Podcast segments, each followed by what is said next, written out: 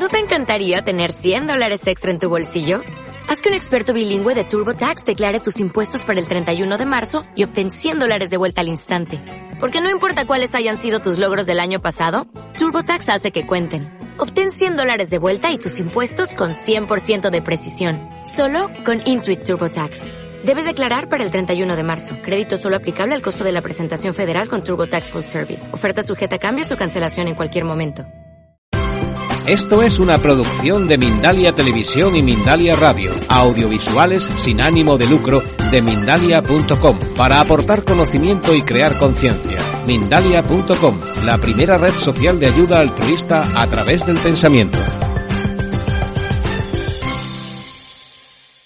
Bueno, vamos a hablar un poco de, de la dieta natural. No sé si alguno conocéis qué es la dieta natural, ¿os suena?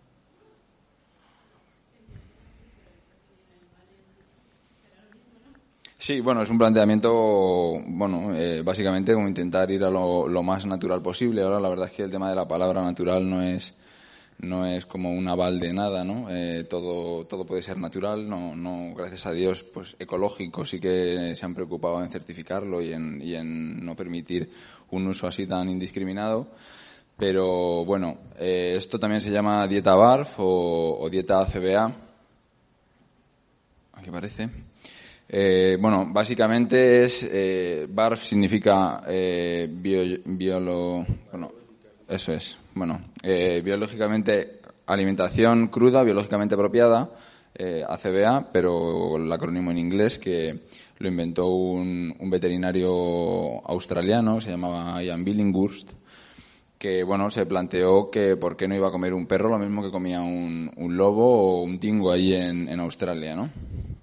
El planteamiento es básicamente dar alimentos biológicamente apropiados, que se les llama, que en el caso del perro o del gato es carne y dependiendo de, de bueno de, del estado del animal de salud y de, y de qué tipo de animal pues más cantidad de carne o, o incluso o suplementar con vegetales y, y suplementos alimenticios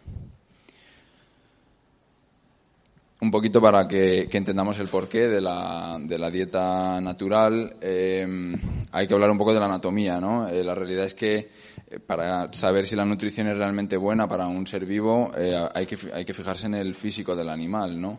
pues los humanos estamos considerados omnívoros, pero yo sinceramente considero que estamos más cercanos a un, a un herbívoro o frugívoro, o sea, comedores de fruta, que, por ejemplo, un cerdo, que es un animal más omnívoro, o, incluso los monos, que son, que son pues, comedores de carne o de insectos.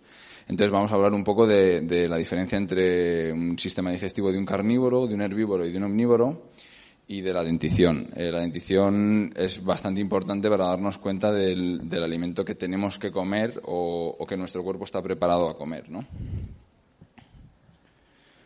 Vale, eh, vamos a hablar de la longitud del intestino, un dato importante. Eso tiene que ver con, con eh, el proceso de digestión, las horas que pasa el estómago procesando el alimento. Eh, ahora lo veremos, que tengo aquí un cuadro. Bueno, mira, vamos a hablar del ciego, que es bueno una parte del intestino la que contiene las bacterias encargadas de, de, de como de deshacer el alimento para luego ser absorbido de la acidez del, del estómago porque eh, la carne, por ejemplo, necesita un pH ácido, eh, depende del de, perro, por ejemplo, suele estar entre 0,5 y 1 y para deshacer las cadenas de carbohidratos como pues, el arroz o, la celulosa, en el caso de las, de las vacas, por ejemplo, tiene que ser un pH muchísimo más, más eh, básico, por así decirlo, en torno al 3-4%. Aquí tenemos ¿no? la, diferencia entre un cerdo, una vaca y un perro. Hemos puesto al cerdo como, como omnívoro, aunque podría ser el humano. Eh, la realidad es que bueno, físicamente nos parecemos bastante. Entonces, si nos fijamos en, en, los intestinos, la vaca tiene una cantidad de intestinos exagerada, aparte tiene cuatro estómagos. Eh, el cerdo, por ejemplo, un término medio y vemos que el perro prácticamente tiene un intestino muy corto. Eh, aquí aparece las veces que, que, en nuestro cuerpo multiplicado por las veces que es el intestino. En el caso del humano, 7, 8 veces. Una rata, por ejemplo, 5 o 6 y un chimpancé entre 6 y 8. El perro solo 3 o entre 3 y 4 del tamaño del perro. Entonces, bueno, eso eh, ahora lo, lo veremos.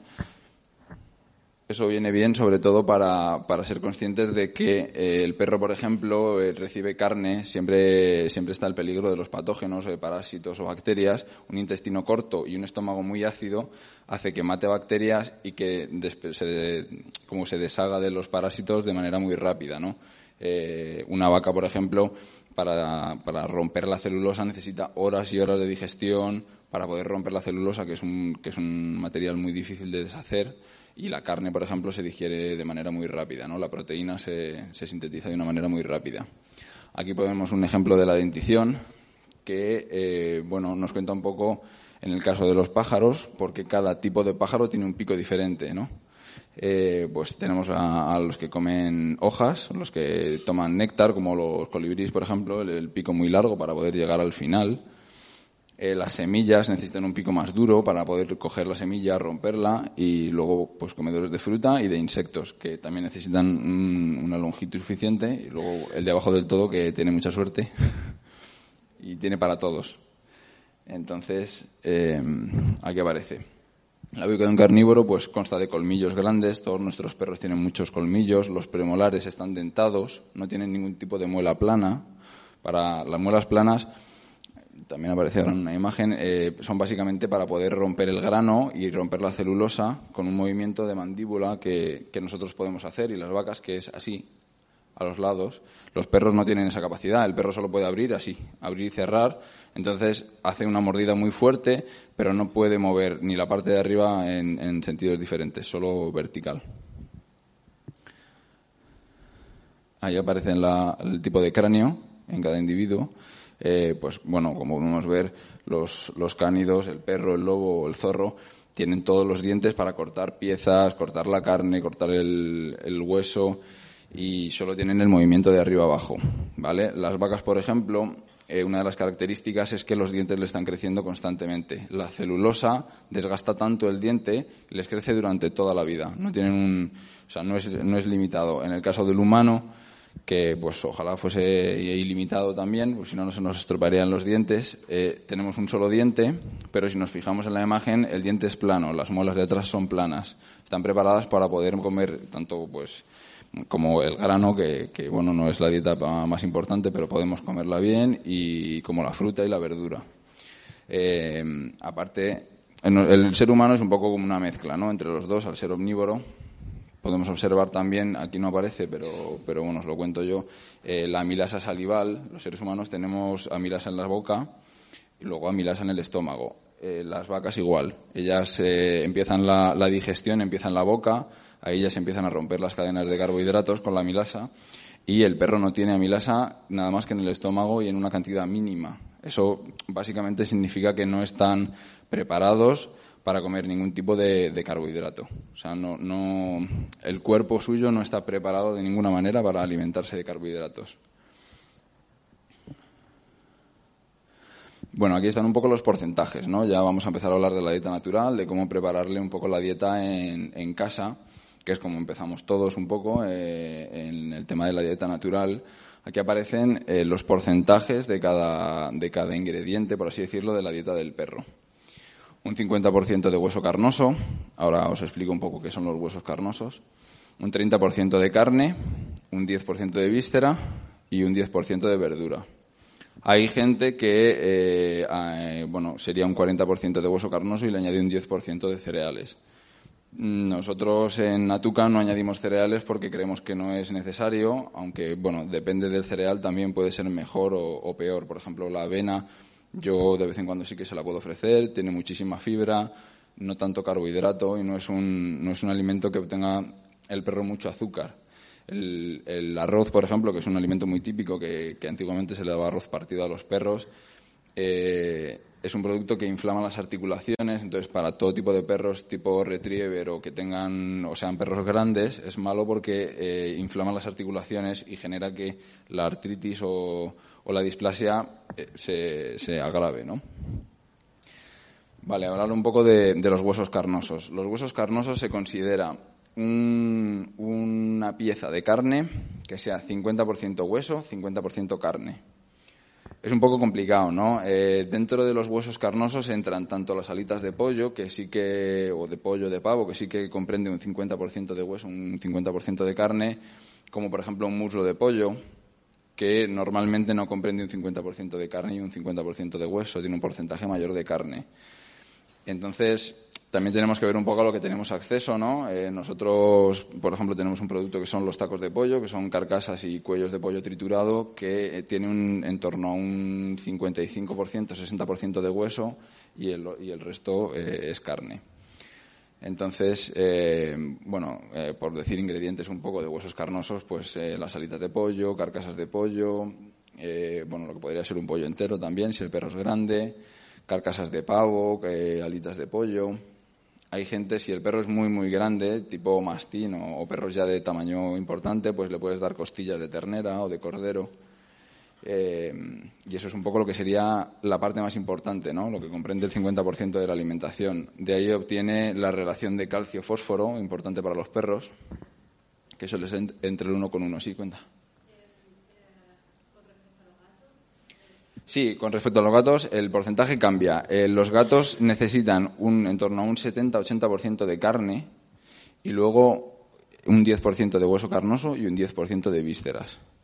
En el caso del gato, eh, la alimentación es un poco, está más orientado como una cosa que se, denomina modelo presa, que es intentar eh, imitar lo que se comería un gato en la naturaleza, un porcentaje que sea parecido a un pajarito, por ejemplo, o lo que sería un ratón. Eh, entonces le ofrecemos solamente eh, productos de origen animal y come eso, un 10% vísceras, un 10% de hueso carnoso y el resto de carne.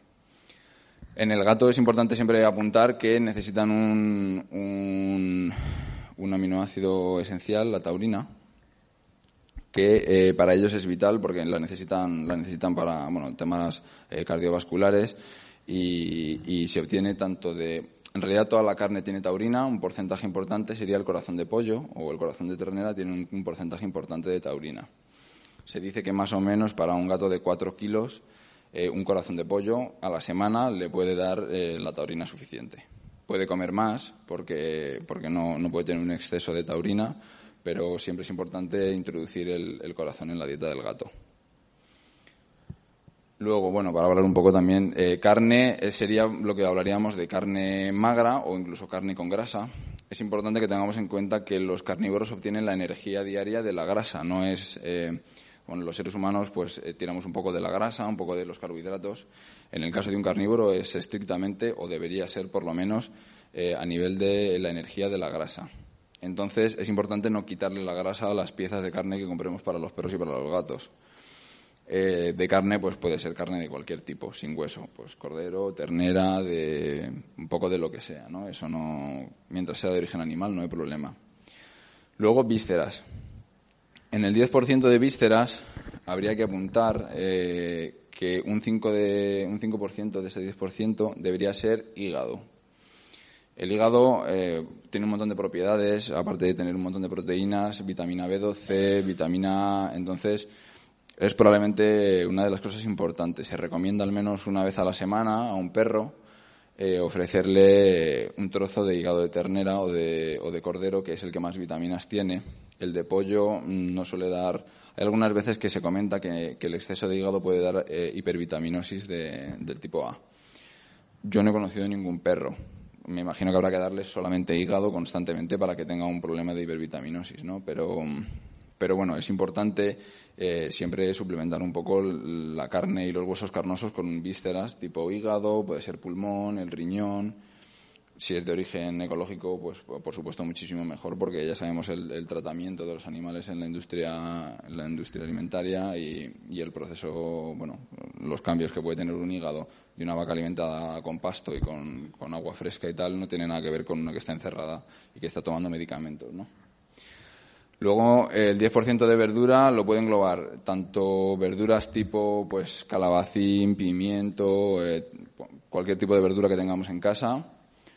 Incluso podemos ofrecer algún tipo de fruta. Con, bueno, con el tema de la fruta habría que ver un poco las que, por así decirlo, tengan menos cantidad de azúcar, porque depende de, de, bueno, depende de la maduración también o de la fruta, puede tener más o menos cantidad de fructosa Por ejemplo, yo la manzana les suele gustar a los perros, la pera es una buena idea también.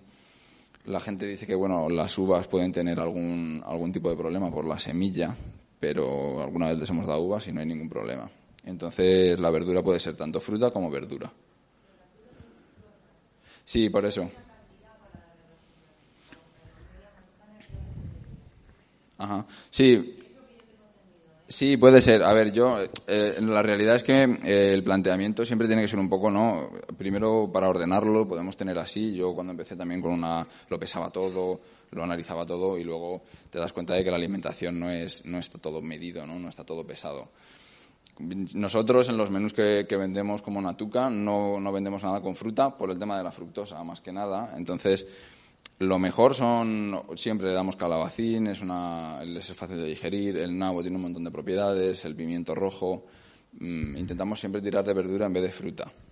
Depende también, o sea, si tenemos un perro que está muy delgado o que es un perro muy nervioso, no creo que un, par de piezas de fruta a la semana le, den un problema. Si tenemos un perro con sobrepeso, pues siempre tenemos que intentar evitar pues, todo tema de azúcares y de, y de carbohidratos.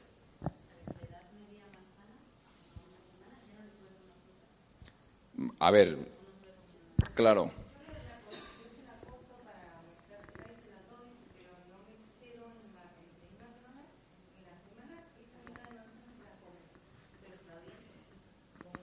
Sí, a ver, lo puedes o racionar, eh, o racionar al día. Luego también, eh, nosotros, por ejemplo, yo cuento mi, mi experiencia personal, eh, yo hay muchas veces que a los perros eh, no les planteo una, una, dieta diaria así. Esto es, por ejemplo, para un día, ¿no? Eh, yo hay muchas veces que un día les doy solo huesos carnosos, al día siguiente le doy carne con verdura, al día siguiente pues le vuelvo a dar huesos carnosos con las vísceras.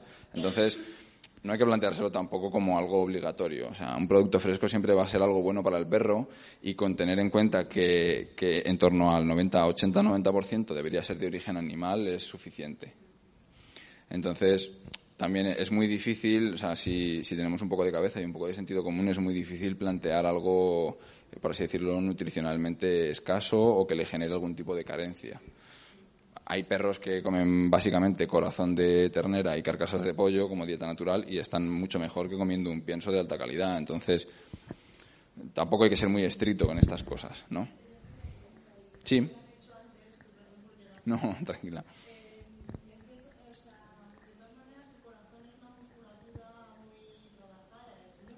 Sí. En carnes. Eso es. Eh, ahora, por poner un poco de ejemplos, sí, la carne, eh, aparte de lo que sería el músculo de cualquier parte del cuerpo, el corazón se considera carne y los callos o la tripa, eh, también existe la tripa verde, aunque es un producto complicado de conseguir, se considera carne. Luego, eh, depende de dónde encontréis la información, por ejemplo, el pulmón lo consideran carne. Para mí, personalmente, el pulmón eh, es muy escaso como carne. O sea, es un producto que tiene poca grasa, poca proteína, es un, es un poquito como, por así decirlo, a mí me gusta llamarlo la carne para los perros mayores, ¿no? Eh, pues no le hace trabajar mucho el estómago, es una cosa muy fácil de digerir, no tiene ni mucha grasa, ni mucho colesterol, ni, ni mucha proteína. Entonces, yo, por ejemplo, eh, en los menús eh, tenemos el pulmón como víscera, aunque sí que es verdad que hay gente que lo, que lo da como carne. Mi recomendación es, es incluirlo en las vísceras. ¿Vale? ¿Alguna duda de esto?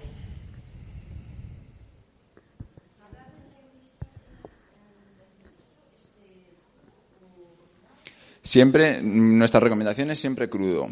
Tendemos a pensar un poco, ¿no? Que, que dices, jo, eso qué pesado, puede ser muy pesado para las digestiones, pero el estómago del perro eh, está hecho para, para, comer carne cruda. Para ellos, la verdad, eh, bueno, hay estudios relacionados con esto. La digestión de un, de un pienso puede llegar a ser de 12 horas y la de una carne cruda entre 3 y 4. Entonces, eh, las enzimas, todo, todo lo, el cuerpo del perro está preparado a comer, para comer carne cruda. Que, por ejemplo, el hígado pues le cuesta comérselo. Lo que sí que hace el cocinar a veces es un poco eh, ayuda a la palatabilidad, ¿no? Eh, nunca cocinemos. El tema de huesos carnosos es obligatorio darlo crudo. No se puede cocinar nada que tenga hueso. Eso sí que es vital porque el hueso cuando lo cocinamos es cuando se astilla, pierde un montón de colágeno, el estómago del perro no es capaz de digerir un, un hueso cocinado entonces, pues lo típico de que se coge de la basura las alitas de pollo, muy probablemente no le pase nada, también he de decir. No es que digas, le das un hueso de pollo y seguro que le va a dar una, un, pinzamiento o una estampación de huesos, pero, pero no es capaz de digerir el hueso cocinado. Entonces, si queremos cocinar, podemos darle mejor escaldado, así un poco metido en agua hirviendo, la víscera y la carne en todo caso. Pero la recomendación, mi recomendación, incluso para perros que están con un proceso de, digestiones que tienen a lo mejor diarrea o algo así, es mejor, pues, yo que sé, patata cocida con, con pollo crudo, lo que sea, y la carne siempre cruda. Sí, eh, vale, el congelar, eh, bueno, nosotros todo el producto que tenemos es congelado. El congelar, la realidad es que lo único que mata son parásitos. Las bacterias no mueren con el congelado. Eh, bueno, separa el proceso. Claro, eso es, separa el proceso y, ayudamos a que el crecimiento bacteriano pues, pues se estanque, ¿no? Se pare.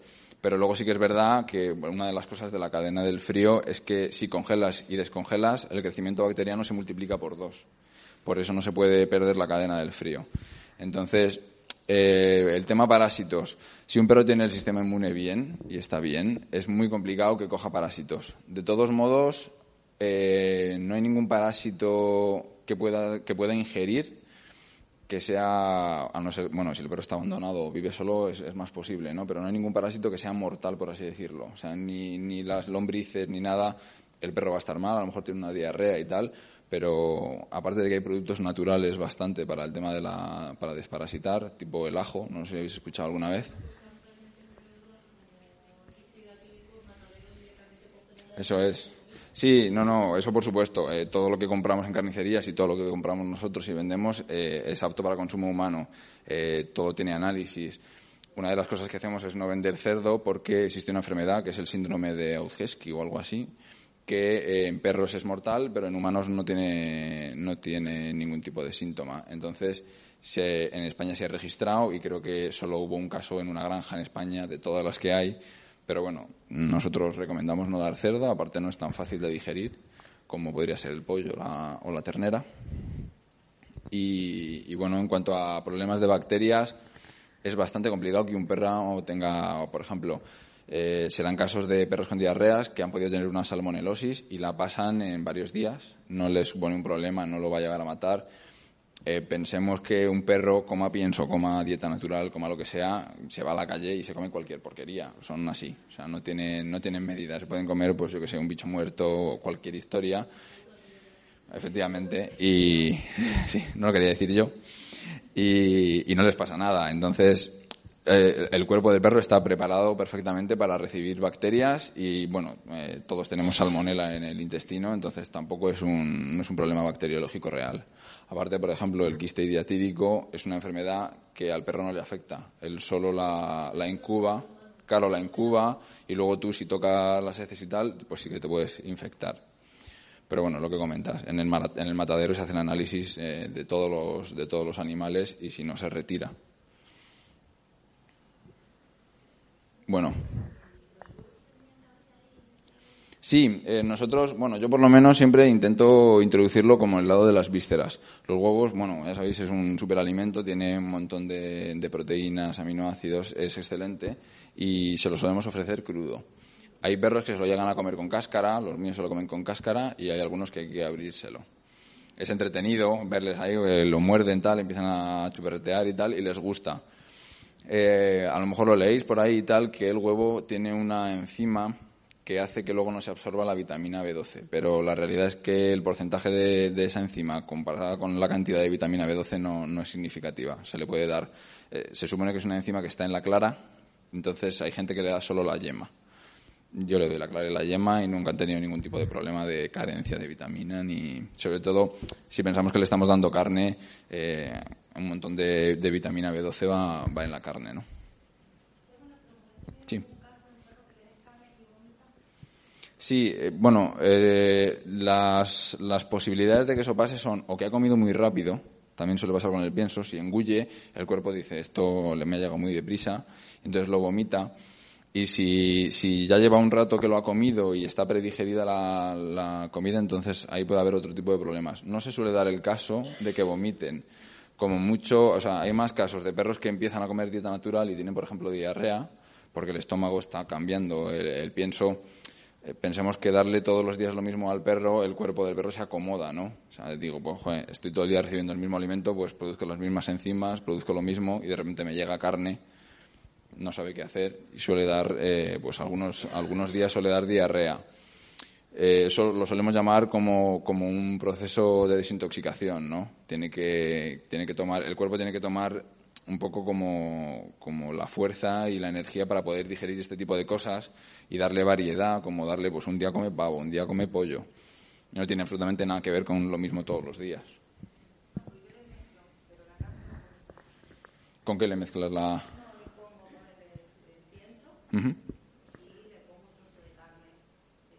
Con el pienso. Con el pienso. Claro. Eso, bueno, eh, uno de los detalles que no he comentado, claro, no, no he hablado de la dieta mixta, no, no se me había ocurrido, es eh, nunca mezclar eh, pienso con carne. Las digestiones no tienen absolutamente nada que ver. pensemos que el pienso, el proceso que suele llevar es llega al estómago, se rehidrata, porque tiene un 5% de, de humedad, tiene que rehidratarse. Eso sí que si a alguno le ha pasado, cuando vomita el pienso, la bola ha crecido bastante.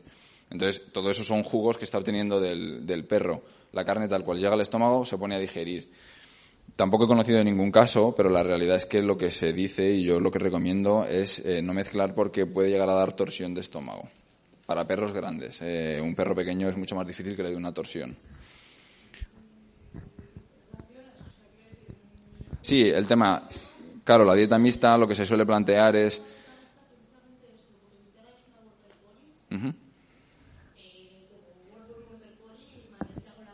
Sí. Ya.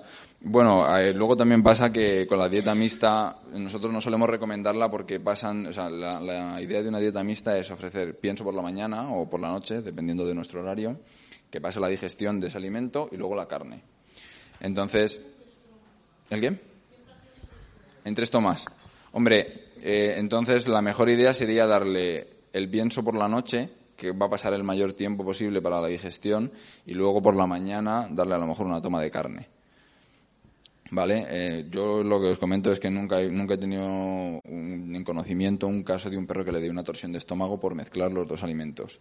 Pero sí que es cierto que me ha pasado, yo cuando empecé no, no había tanta información, yo les mezclaba la carne con el pienso y uno de los perros que tenemos es tipo bulldog y e, era un gas constante. O sea, la digestión, claro, le generó que la carne la digería muy rápido y el pienso seguía allí. Entonces, efectivamente, si te suena, pues tiene que ver con eso, ¿no? Eh, sí. no, depende. A ver, hay razas que son más propensas también al tema de los gases y hay razas que no tanto. Aparte, eh, hay muchas razas que tienen problemas de, de, ya de nacimiento por ser de la raza que son. Pues yo qué sé, los labradores van a tener displasia casi seguro, igual que un pastor alemán, igual que un bulldog va a tener problemas de piel, eh, son, bueno, son problemas genéticos de la cría, que tampoco me voy a meter ahora en eso, pero es importante tenerlo en cuenta para, para decir, tengo un bulldog francés y es alérgico a un alimento, pues no es ninguna sorpresa, o sea, que nadie se sorprenda, ¿no? Para hablar de los beneficios, bueno, eh, el peso corporal adecuado se suelen regular bastante. Hay muchos perros que tienen sobrepeso, empiezan con dieta natural y, normalmente ayuda bastante a que bajen de peso.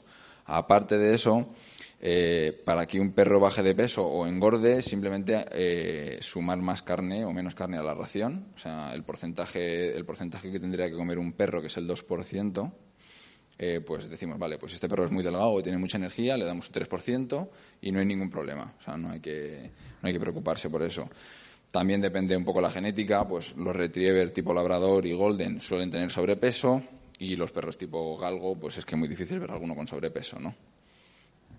La piel más sana y más elástica, pierde muchísimo menos pelo, el, el tema del olor disminuye tanto en las, en las heces como en el olor corporal del perro a mí ahora me pasa que cuando tengo perros de amigos que comen pienso me huelen a perro y, los perros de, los que no, no comen pienso no huelen tanto a perro, ¿no?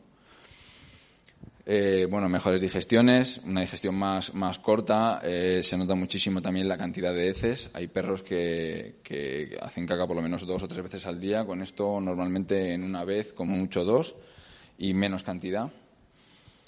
Em, bueno, menos flatulencias, como sale ahí. Las alergias alimentarias. Bueno, este es un tema un poco delicado, ¿no? Porque ahora se están dando bastantes casos de perros con alergias. Eh, hay perros tanto alergias, eh, la mayoría son a cereales, sobre todo maíz, trigo y, soja. Y luego hay perros alérgicos a productos cárnicos. Eh, hay bastantes casos de perros que comen pienso con pollo que le da alergia. El veterinario les comenta, hace una analítica, le, sale alérgico al pollo, comen pollo crudo y al pollo crudo no le tienen alergia. Eh, bueno, los componentes del pienso muchas veces no lo sabemos, ahí utilizan mucho producto sintético, entonces, o por ejemplo, seguro que lo leemos en muchas etiquetas, eh, hidrolizado de, el hidrolizado lo que hace es eh, un poco poner el producto muy a disposición del perro, entonces le llega al estómago y el estómago lo identifica como, como un ataque, ¿no? eso genera muchísimos, muchísimas alergias, el, pues tanto el hígado de pollo hidrolizado como cualquier producto, la grasa de pollo hidrolizada. Menos sarro, el tema de comer piezas, comer huesos carnosos, que es lo que aparece ahí, eh, masticar le ayuda muchísimo a limpiar los dientes y aparte una dieta baja en carbohidratos hace que no aparezca el sarro. La realidad es que incluso en los humanos eh, la aparición de sarro viene dada a, raíz de, empezar a cultivar cereales. Los cereales se queda el azúcar en el, diente y ahí se generan las bacterias para, organizar el sarro, ¿no?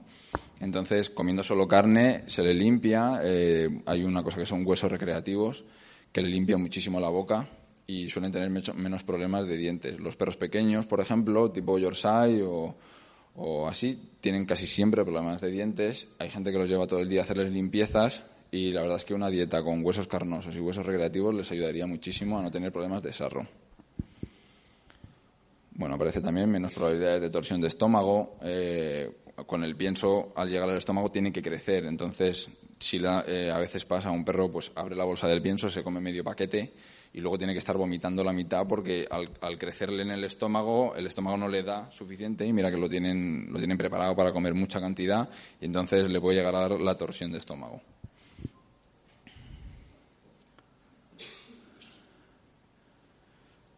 Ahí, bueno, aparecen un poco las, las cosas que mejora, todo el tema de problemas renales y digestiones y sobre todo problemas articulares. Vale, bueno, eh, nosotros en Natuca el, planteamiento que tenemos es eh, poder ofrecer a la gente un producto ecológico. Entendemos que, eh, aparte de no tener acceso normalmente a la carne en, ecológico, los precios siempre están, están un poquito, bueno, son caros. La realidad es que la carne ecológica no es barata en consumo humano. Entonces nosotros hemos intentado eh, recoger un poco todo, todos los productos de, ganaderías en, España, de, gente que quería pollos en ecológico, para poder ofrecerle eh, tanto, tanto a un perro un alimento de calidad como, como realmente estar eh, potenciando que todos los animales se cuiden bien tenemos un montón de, clientes que son veganos y que son vegetarianos. La, realidad, a mí eso me parece estupendo, pero, pero sí que ellos entienden perfectamente que un carnívoro tiene que comer carne y si hay que comprar carne, ¿por qué no? Eh, la mejor es la ecológica, ¿no? Bueno, eh, aquí también quería dejar un poco de espacio para alguna pregunta, porque yo entiendo que cada uno tiene un caso ¿no? en especial. Y, bueno, daros las gracias por la charla y por escucharme, dándose la chapa. Sí. No, no, no, sí, lo que quiero que me preguntéis.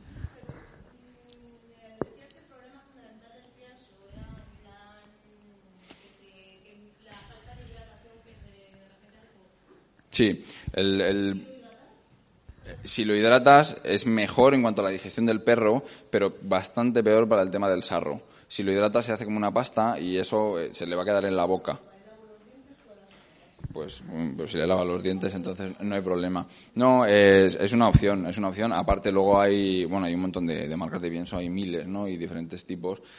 Eh, si estamos dispuestos a darle pienso o dieta mixta, a mí, por ejemplo, siempre me gusta o tanto alimento deshidratado, hay algunas empresas que, ya empiezan a vender comida deshidratada, como eh, hay diferentes tipos de proceso. El más agresivo y el más violento con la materia prima es el extrusado, ¿no? que la mayoría de piensos son extrusados. Es un proceso que llevan, por ejemplo, se hacen los gusanitos, es un producto extrusado. Eh, presión y calor, y entonces ah, consiguen hacer la croqueta. Luego hay otras marcas que hacen pienso solo prensado no lleva tanto calor, simplemente presión, que bueno, también calienta el producto, pero la verdad es que es menos agresivo y es una mejor opción. Extrusado. Acana, bueno, por ejemplo, aunque no debería hablar de marcas comerciales, no, las marcas canadienses tienen unas composiciones muy buenas. A mí me parecen, vamos, yo leo las composiciones y me dan envidia, es la realidad. Pero luego, claro, eh, eso mismo lo quemas, lo calientas, lo procesas, eh, al final es una pena, ¿no? Eh, joder, hay listados de, componentes de, de, productos canadienses que te traen pues cuatro o cinco pescados diferentes, pues que sí, hoja de caléndula, un montón de productos que son súper buenos y súper interesantes, pero que al final es una croqueta seca. Entonces, efectivamente, lo que, lo que pasa con el pienso, lo que, lo que no nos gusta del pienso, básicamente es el proceso. Luego hay composiciones, la, por ejemplo, hay muchas marcas de, de pienso ecológico en Europa.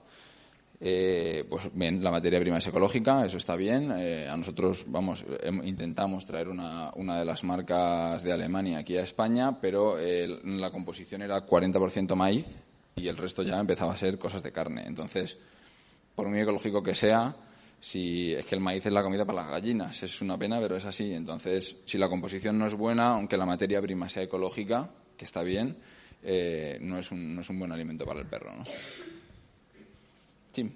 Todo lo que has comentado es para perros, también para gatos. Sí, para gato. Bueno, mira, te pongo aquí lo más importante, un poco para empezar, es este cuadro. Eso es. Este es un cuadro preparado para perros, ¿vale? Este porcentaje en gatos sería en torno al 80%, 60-80% eh, carne de pollo. Bueno, carne de pollo podría ser. Intentamos que sea de ave, en el caso de los, de los gatos. Pescado pueden comer. Lo que pasa es que el pescado eh, los gatos deberían comer, si ponemos en un cuadro como este, no mucho más del 20%. Sí, el pescado eh, lo planteamos, bueno, es muy típico, ¿no? Pensar que al gato le gusta mucho el pescado y sí que es cierto que el... Sí, no, a ver, mm, depende un poco del, del producto, ¿no? Pero la realidad es que si la carne es, de, es de, de buena calidad, por ejemplo, la carne de ternera tiene omega 3. Hay un montón de productos que tienen omega 3. De todos modos, siempre existe la posibilidad de suplementar. Hay productos, la levadura de cerveza, por ejemplo, a los gatos les viene genial y ayuda mucho a que se coman la comida. Sí, la levadura de cerveza les encanta, les encanta.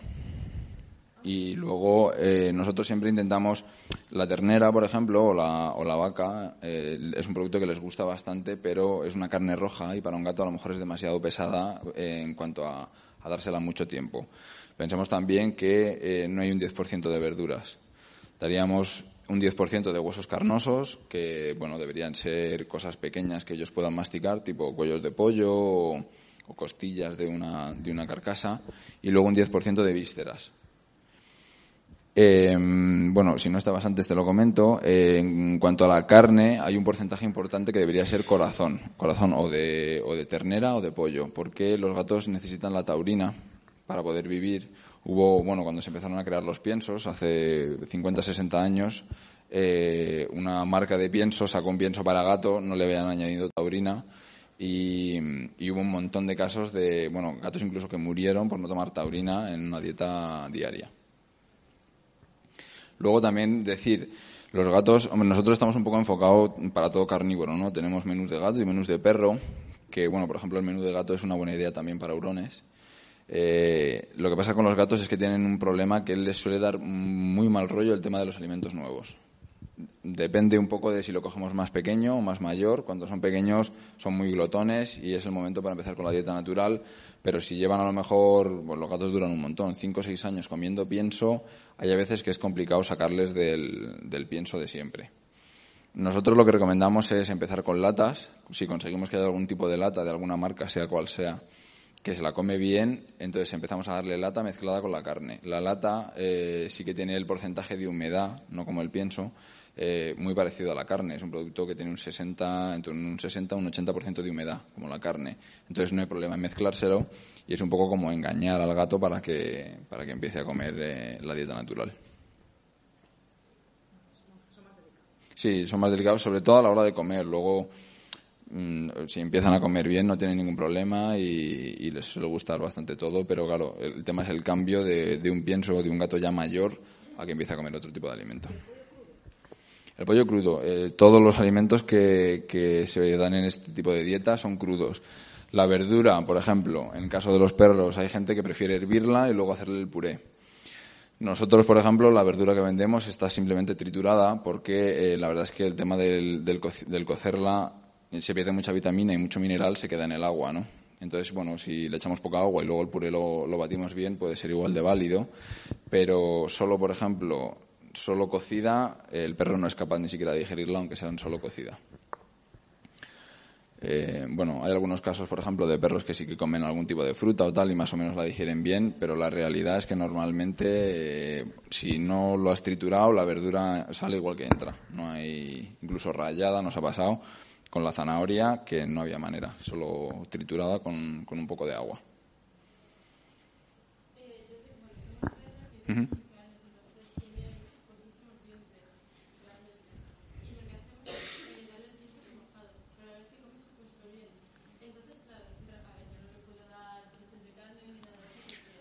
Claro, a ver, bueno, nosotros un poco también pensando en eso y un poco el miedo de, los huesos y tal, eh, hacemos bastantes productos que están picados, ¿no? Tenemos los tacos de pollo, los tacos de pavo, son huesos carnosos que van todos triturados. Para estos perros les viene bien, o para perros tipo bulldog, porque es que hay algunos que, o tipo retriever, que no mastican, solo engullen.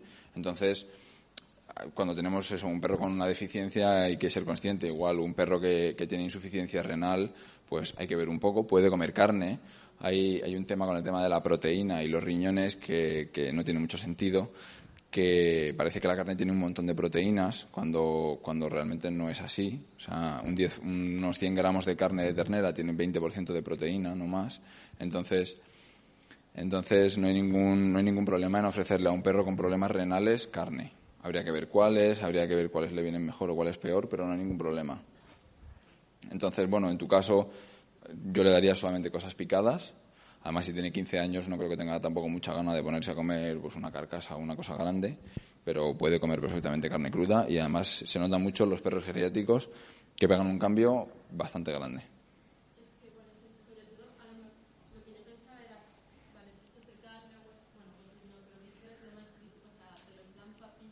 También puede ser una opción. Sí, hombre, a ver, los trozos de carne, por ejemplo, la realidad es que los perros, eh, el tema de masticar, eh, lo hacen simplemente para poder hacer trozos que le quepan por la garganta. Pensemos que ellos no tienen, eh, el proceso empieza, de digestión empieza en el estómago. En la boca solo cortan trozos y se los echan al estómago. las piezas de carne, tipo pues, trozos de, ternera o, trozo, o, los hígados de pollo, lo absorben, no, no se le va a quedar incrustado en ningún sitio y no habría ningún problema tampoco en que lo comiese entero.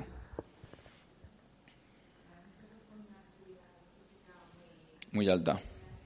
Sí, eh, bueno, nosotros también tenemos unos productos. Aquí al Biocultura no los hemos traído porque eh, normalmente no hay muchos perros que no que los obtengan. Vendemos grasa, tanto de pollo, de ternera como de, pavo, eh, como aporte energético para perros. Hay perros que desgastan un montón. Hay perros, bueno, nosotros tenemos unos, unos chicos que patrocinamos que tienen un equipo de mushing tienen 15 perros y se hacen en torno a 60-70 kilómetros al día tirando de un, de, un, de un quad. Son perros que pesan 20 kilos y se comen un kilo de comida al día. O sea, bastante más del doble del porcentaje que a ellos les tocaría. Tienen un desgaste físico brutal, entonces un porcentaje bastante importante de la dieta es grasa. Para perros con mucha energía lo que recomendamos es un porcentaje más importante de grasa, más cantidad de comida y que vayamos viendo un poco lo básico con esto también es un poco saber leer al perro, ¿no? Eh, pues verle que, va cogiendo peso, que va cogiendo musculatura, entonces pues podemos reducirle la dieta o incluso incrementársela. También nos ha pasado con algunos casos de perros que parecían que tenían sobrepeso, pues tenían la piel muy gruesa, tenían un poco así como de, los veíamos así como un poco barriles, ¿no? Que les empiezan a comer dieta natural, dejan de comer pienso y, la gente va al veterinario y se sorprende porque visualmente parece más delgado, pero ha ganado en peso. Eso lo que significa es que eh, ha ganado en, volumen de masa muscular. El músculo pesa mucho más que la grasa, entonces un perro que come mucho cereal, por ejemplo, acumula muchísimo, muchísima más grasa, que es mucho más difícil de desgastar. Entonces podemos ver un perro que parece que está muy gordo, pero que luego la mayoría es grasa, empieza a hacer ejercicio, empieza a comer carne, genera la proteína, pues le hace crecer en músculo y gana en peso, pero visualmente nos parece un perro un poco más, más delgado.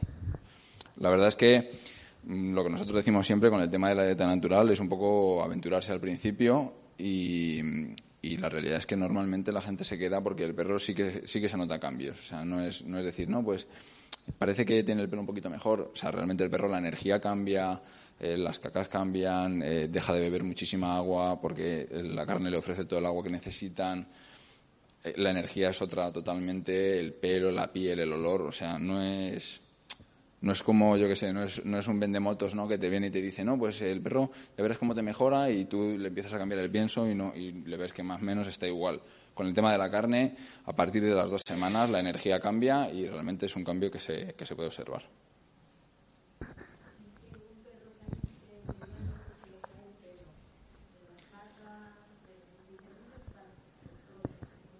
Ajá. ¿Y se, se le quedan calvas? y tiene la piel roja debajo o, o más o menos. ¿Desprende mucho olor el perro? Ajá. Eso puede ser tanto una alergia alimentaria o una alergia ambiental. También hay perros, muchos tienen alergias alimentarias, algunos al ambiente, pues en primavera, por ejemplo, al polen o, incluso a tejidos de las camas, eh, tipo, bueno, tejidos plásticos, por ejemplo. Eh, la dieta natural ayuda muchísimo a esto. La causa es un poco difícil de saber, ¿no? Eh, podría ser un montón de cosas. También eh, el tema de falta de vitamina o falta de, algunas vitaminas genera que empiece a caerse el pelo. Hay enfermedades que son un, que son un poco una puñeta, como la leishmaniosis, que es un poco como el SIDA de los perros, ¿no? le genera un montón de problemas de inmunodeficiencia, pues luego le puede estropear el riñón, las cicatrices, o sea, las heridas no le cicatrizan. Entonces, siempre tener eh, al perro dándole una dieta variada ayuda mucho a tener al perro con un sistema inmune que está preparado para defenderse de estas cosas, ¿no? Todo el día lo mismo, lo que comentaba antes, es muy fácil acomodarse a comer eh, todo el día lo mismo, te dicen que es un alimento completo y todo el día igual, todo el día igual, al final el cuerpo del perro también se acomoda. El día que se come una caga es que le puede pasar de todo. Entonces, bueno, variar y, ofrecerle carne fresca, un producto fresco que no lleva proceso ninguno, nada más que el congelado, que es el, que es el único que, recomendamos por el tema de parásitos. Bueno, por el tema del pescado, recomendamos darlo también crudo, pero siempre congelado por lo menos dos tres días por el tema del anisakis. También pueden tener el, parásito y, básicamente es eso. Eso es. En el, eso es, en el, en el caso de, los huesos carnosos, la mayoría que utilizamos son de, pollo o de pavo. También entraría en el, en, el, en el apartado de huesos carnosos el tema del pescado, en el caso de los perros, porque ellos se lo comen con espinas. Recomendamos pescado azul y que no sea, que no sea un, pescado que se alimenta de otros pescados, ¿no? Eh, es difícil encontrar pescado en ecológico, llevamos tiempo ya luchando ahí para conseguir algún producto de pescado en ecológico pero bueno, peces grandes, pues tipo, yo qué sé, pues pez espada o estas cosas que venden. Eh, la caballa, depende también del tamaño, es una buena opción, por ejemplo, para un perro grande, pero sardinas o, incluso también hay gente que le da salmón. El salmón, a mi gusto, es una cosa que le gusta mucho a los perros y tiene un montón de omegas, pero la calidad del salmón ha, menguado muchísimo eh, por el tema de, pues esto de democratizar la, democratizar la comida, ¿no? Todo el mundo puede comprar salmón, entonces el salmón de piscifactoría muchas veces es, un, es una porquería, ¿no? Y bueno, poco más. El atún. Ah, bueno, en lata dices. A ver, el fresco mejor. Lo que pasa es que el fresco es bastante caro. En latas, eh, lo que pasa con el atún, por ejemplo, en gatos, es un poco delicado, porque hay muchos que se vuelven adictos y no quieren comer otra cosa. Y sí que es verdad que el atún enlatado eh, pierde, también pierde un montón de vitaminas. Una de ellas creo que es bueno, no sé si era la B, una, del compuesto B, que no tiene el atún enlatado, entonces dar con cuidado, no dar en exceso. Los gatos es que también he escuchado casos de algunos que se vuelven adictos al hígado de pollo y no quieren comer otra cosa. Entonces hay que intentar, eh, o por ejemplo, un día le das ternera y la comen bien y hay otro día que, le das ternera y ni la quieren. Entonces los gatos son así de complicados. Mi recomendación es empezar cuanto más pequeños mejor y luego siempre intentar mezclar con latas y un poco intentar engañar ¿no? al, olfato del gato para que, para que empiece a alimentarse. Sí, para los, para los perros puede ser una buena idea. Sobre todo cuando ves que le cuesta comer algún alimento, pues se lo añades y, o aceite de oliva, hay un montón de...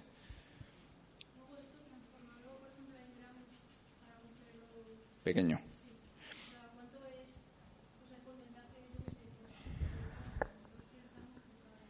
Claro, eso es. Eh, a ver, un poco para que nos demos cuenta del tema de los pesos. Si tenemos un cachorro, eh, si tiene de dos a cuatro meses, debería comer el 10% de su peso.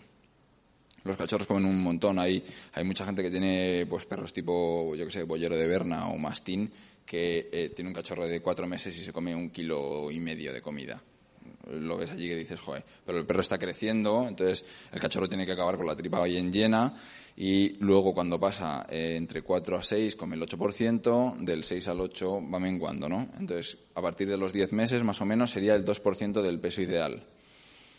En el caso de un perro muy pequeño, eh, bueno, tenemos algunos clientes que tienen perros que pesan 2 kilos o 3 kilos, o sea, son perros muy pequeños. Ahí recomendamos dar el 3%, aparte porque los perros de raza pequeña tienen un metabolismo muchísimo más acelerado. Eh, tenemos nosotros un menú de, perro pequeño que tiene, sobre, tiene más vísceras, tipo la carne eh, que añadimos es mucho corazón, tiene más, más minerales, más vitaminas y tiene un porcentaje de grasa superior porque el desgaste de un perro pequeño siempre es, es mucho es más energía, tiene más, más ganas de, de juerga y tal. Entonces, recomendamos un 3% en vez de un 2%. Eso a partir de en torno a 7 kilos. De 7 kilos para, para arriba un 2% y de 7 kilos para abajo eh, un 3% de ese 3%, por ejemplo, si tiene que comer 200 gramos de comida, de 200 gramos, pues sería en torno a 100 gramos de huesos carnosos, eh, pues eh, dependiendo del, hueso carnoso, y luego unos 50, 50 entre 30 y 50 gramos de, carne. Igual, habría que intentar todo, pues no, minimizarlo en un perro pequeño, pero, pero es exactamente igual, lo que pasa que, que en menor cantidad. No, para abuelos no. En los abuelos, la realidad, eh, yo no lo he visto recomendado en ningún sitio, pero habría que ver. Pero eh, un perro muy mayor, cuanto, no cuanto menos coma, ¿no? O sea, sin consentido, pero que, que no se llene, que no esté a reventar, porque que un perro mayor tenga sobrepeso, por ejemplo, para él es un problema, es un problema añadido.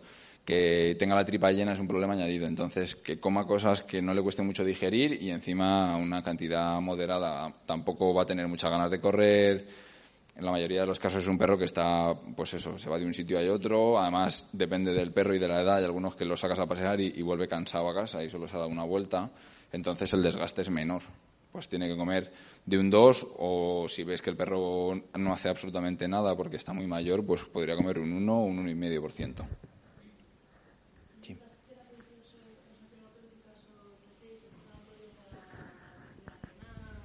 Sí, bueno, estamos vendemos productos un poco relacionados con eso. Por ejemplo, tenemos eh, morro de vaca que tiene un montón de colágeno y las patas de pollo, que también se puede hacer gelatina. Eso es, eh, tiene un montón de colágeno y, ayuda mucho al tema articulaciones. Hay que ir viendo un poco. Existen dietas terapéuticas. Lo que pasa es que eh, nosotros, aunque tenemos dietas hechas por veterinarios, no somos veterinarios, entonces mm, tampoco queremos ofrecer productos de decir, no, esto te va a curar al perro, porque no es fijo.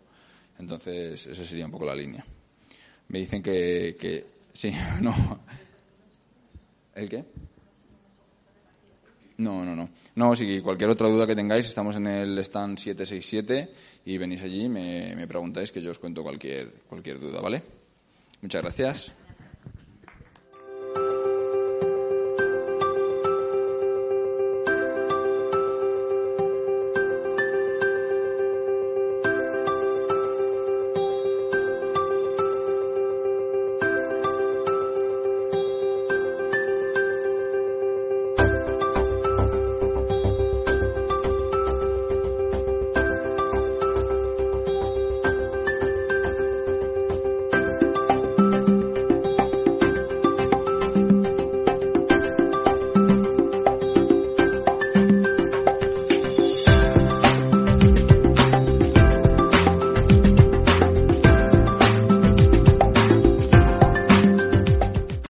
Cliente de Western Union puedes disfrutar de una tarifa de envío de 0 dólares en tu primera transferencia internacional de dinero en línea. Envía dinero a los tuyos en casa de manera rápida, fácil y conveniente. Visita westernunion.com o descarga nuestra app hoy mismo y tu primera tarifa de envío corre por nuestra cuenta. Aplican ganancias por cambio de moneda. No disponible para tarjetas de crédito y envíos a Cuba. Servicios proporcionados por Western Union Financial Services Inc. NMLS 906983 o Western Union International Services LLS NMLS 906985.